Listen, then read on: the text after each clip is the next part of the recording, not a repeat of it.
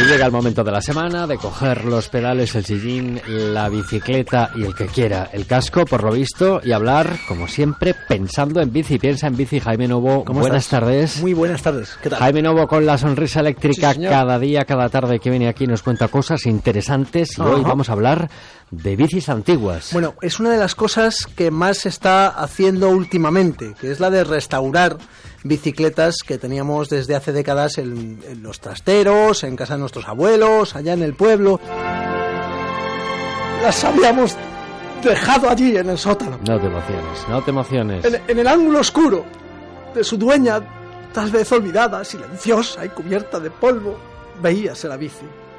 ¡Cuánta nota dormida en sus ruedas, como el pájaro duerme en sus ramas! Esperando la mano de nieve que sabe arreglarlas. Ya, perdón. Bueno, Va, y voy a- me, me- espera que me a pesar bien. de todo le Sí. juraste que por encima de todo nunca más volverías Volvería a desinflar las ruedas, ¿no? desinflar. Bueno, las habíamos dejado allí, en el sótano, como digo, pero cuando las hemos visto que nos cuesta mucho dinero ir en coche, pues nos hemos acordado de la bicicleta. Mm. Así Bueno, que la ¿y hemos qué podemos hacer ahora con una bicicleta de aquella época? ¿Realmente merece la pena? Limpiarla, sí, limpiarla, restaurarla y montarla después. Lo que pasa que de estas tres cosas lo más difícil va a ser restaurarla. Hay, hay varias empresas en, en Madrid que lo saben hacer muy bien. Hay una llamada Dale Pedales, cuya máxima prioridad es que la bici sea lo más fiel posible a la bici que fue. Sillín de cuero, puños de cuero. Curran, trabajan. Yo he estado en el taller de, de piel de ellos y en el taller de bicis. Son mm, chapó, dale pedales. O sea, te dejan la bici niquelada, como pocas, como pocas. Vamos, que ni la de pulidor, ¿no? Nah, están modelo- detrás, están en el barrio de las tablas, como detrás del Cosmo Caixa, del, uh, del Cosmo Caixa, Caixa Forum, perdón, siempre Vale. me equivoco, siempre me equivoco. Nos ubicamos.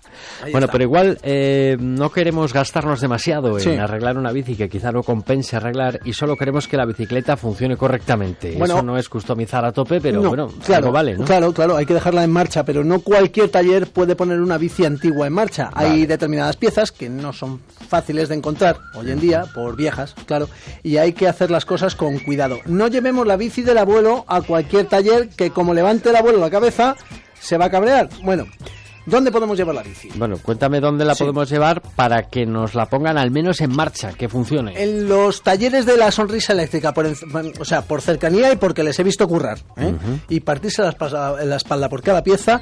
Mira, escucha a Andrés Valdivieso, que es uno de los socios de la sonrisa eléctrica. Una vez que vemos las, las averías o fallos que tiene, pues lo que intentamos es, lo primero es eh, conservar las piezas originales. Desmontamos, limpiamos, hacemos lo que sea necesario para restaurar esas piezas, para, para arreglarlas.